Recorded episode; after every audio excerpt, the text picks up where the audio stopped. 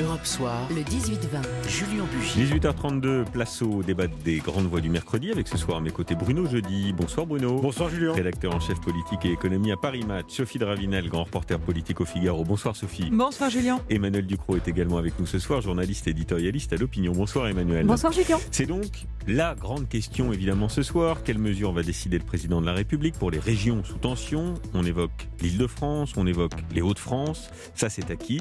Confinement week-end, confinement semaine, ça c'est toute la question. Un peu des deux ou complètement autre chose tout est encore sur la table. On écoute le président de la République, Emmanuel Macron, qui était tout à l'heure en déplacement à l'hôpital de Poissy.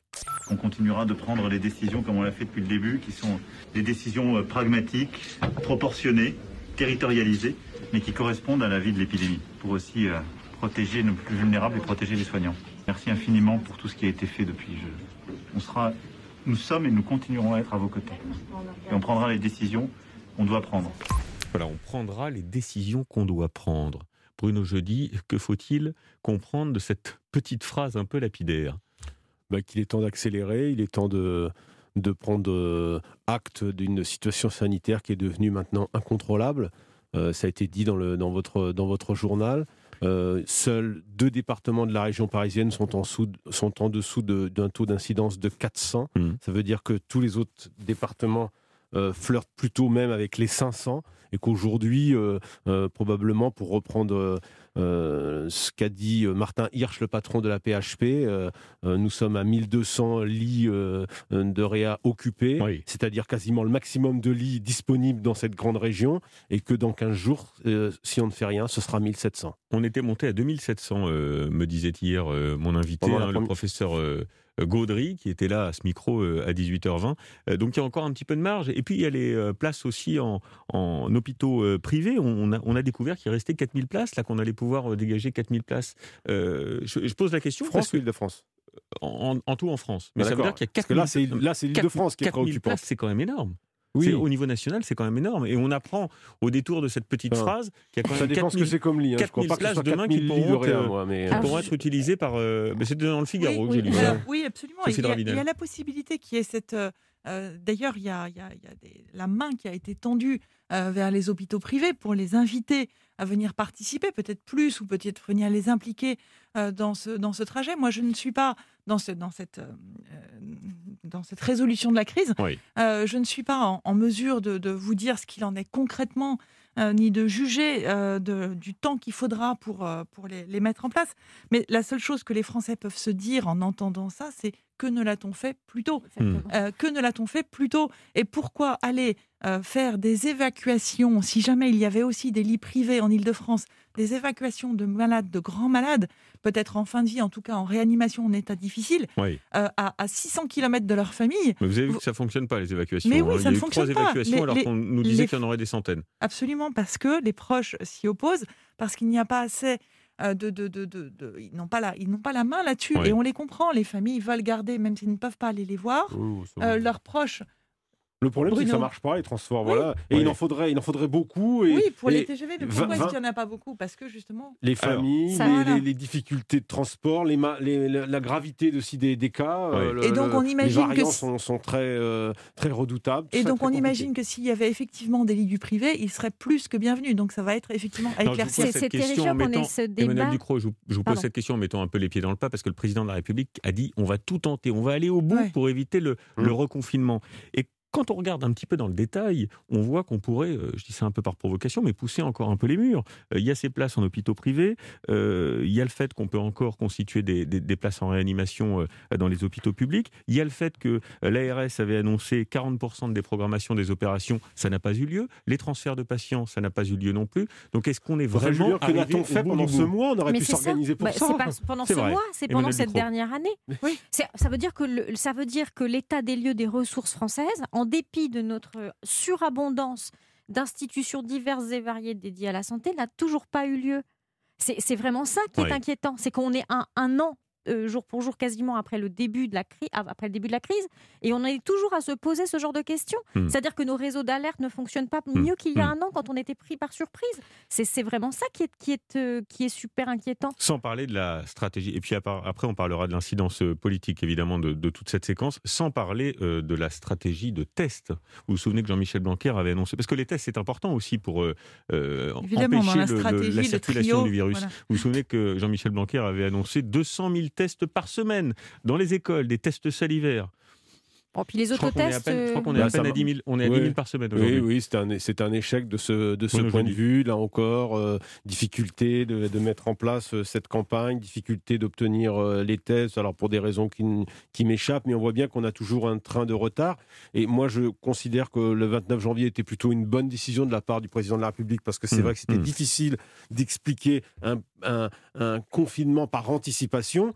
Mais ce, cette période, ces six semaines, auraient dû être mis à profit pour justement travailler sur des solutions d'urgence pour éviter. Alors le président, il joue de malchance parce qu'il y a aussi cette campagne de vaccination qui, dans le même temps, a fait qu'on n'a peut-être pas mmh, mmh. vacciné autant qu'on aurait dû le faire. Alors après, c'est aussi une différence de stratégie. Nous, on a choisi de garder les deuxièmes doses. Les Anglais ont, ont, injecté massivement, euh, quitte même à, à et ils ont eu raison pour la deuxième dose. Et Mais visiblement, ce choix-là a permis aussi de, de, de vacciner plus Mais de je personnes. Trouve, euh, je trouve que depuis le début, euh, il y a quand même Emmanuel Macron a fait preuve d'une certaine arrogance ou d'une certaine, euh, hum, disons, trop de distance par rapport aux scientifiques en imaginant que le virus allait avoir en France un comportement différent de mmh. celui qu'il mmh. avait dans les pays voisins. Et donc, évidemment que quand le variant anglais est arrivé en France, eh bien, il s'est passé ce qui devait se passer. Il a pris un pari, c'est un homme politique, il a fait le, choix de la décision politique. On marque une pause, 18h39, et on se retrouve dans, dans quelques secondes. À tout de suite. La suite du débat des grandes voix du mercredi avec toujours Bruno Jeudi, Paris Match, Sophie Dravinel, grand reporter politique au Figaro, et Emmanuel Ducrot, journaliste euh, éditorialiste à, l'opinion. Alors on se posait la question évidemment qui est la grande question euh, euh, ce soir, reconfinement week-end ou reconfinement strict, 7 jours sur 7 pour l'Île-de-France et pour les Hauts-de-France. Emmanuel Ducrot? Bah, c'est là que se joue, à mon avis, un arbitrage qui n'est pas totalement finalisé. Il y a une question qui reste quand même, c'est celle des écoles. On sait que c'est une ligne euh, qui jusqu'ici a été intangible et on sait que l'école est encore un problème de contamination et que c'est un marqueur. Alors il y a. Euh, Gabriel voilà. Attal a fermé la porte hein, sur les écoles. Il a dit c'est pas Honnêtement, le hier soir, Jean Castex. Euh, y compris dans l'interview et après, était assez formel. Euh, mais ça veut dire revenir sur les mêmes recettes qu'on a déjà essayées et qui hmm. n'ont pas fonctionné ou mal, enfin, ou qui en tout cas font que... Reconfiner, on peut, on peut le dire, c'est un aveu d'échec. Ça veut dire qu'on n'a pas réussi à endiguer l'épidémie. C'est le seul point, Emmanuel, qui fait consensus politiquement. Hein. Vraiment, là-dessus, euh, tout le monde Sophie Dravinel. Sachant que ce vers quoi on semble se diriger, même si on parle avec une prudence dessus et que les choses peuvent changer, changent sans doute peut-être même déjà pendant qu'on vous parle, c'est qu'on pourrait peut-être aller vers un confinement du week-end plutôt, mmh. qui est une sorte mmh. de, choix médian et qui manifeste la volonté politique d'Emmanuel Macron de ne pas totalement se dédire par rapport au parli politique dont vous parliez, euh, Bruno, tout à l'heure. Euh, et, donc, il ne veut pas se dédire et donc il choisit le week-end. Mais moi, je trouve que c'est un risque. C'est dans la suite logique de ce qui a été décidé il y a maintenant un peu plus de 15 jours avec euh, Dunkerque, Absolument, avec euh, les sauf que les chiffres, Sauf que les chiffres sont quand même terribles. Et donc, effectivement, a priori, y a, les écoles ne fermeront pas. On va se confiner le week-end. Il va se mettre à dos à une Hidalgo qui y était fermement opposée. Hmm. Et c'est une solution médiane, politique, sanitaire, mais il faudra voir s'il y a des solutions. Est-ce que le fait que ce soit le Premier ministre qui prend la parole demain soir à 18h et pas le président de la République, ça peut être une indication sur euh, euh, l'ampleur du, confinement qui nous attend euh, en Ile-de-France et dans les Hauts-de-France, Bono jeudi? Oui, oui, c'est une indication. Bon, de toute façon, Jean Castex, parce que cette histoire-là, ça concerne quand même 20 millions, nouvelles, donc 20 millions de Français concernés. Bien hein, sûr, bien sûr, c'est 20 millions de Français, c'est très important. il est plutôt abonné aux mauvaises nouvelles c'est une indication d'une mesure. En gros, le deal, qui, enfin le deal, la répartition, c'était les mesures territoriales, c'est pour Jean Castex, hmm. et les mesures nationales, hmm. c'est pour le président de, la République. Donc, oui, mais euh, on peut dire. C'est quasiment un Français sur trois concerné là. Et puis, si on, enfin, comment dire, c'est un double effet qui se coule. Si on, si on confine l'Île-de-France, de facto, ça revient à confiner la France. Enfin, je veux dire, c'est le poumon économique du, du, pays hmm. et on paralyse, un le, on paralyse le reste. Un tiers de l'économie française. Ouais.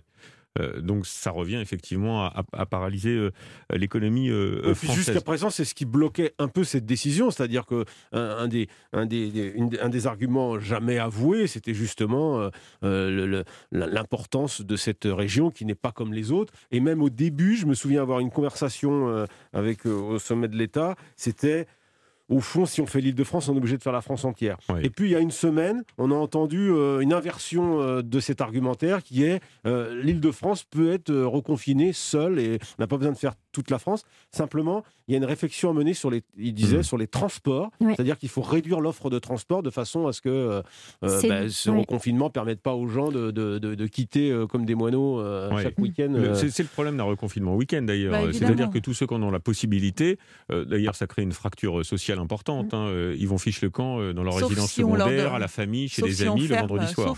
Sauf, si effectivement, Julien, on ferme euh, les, frontières entre guillemets de l'île de France.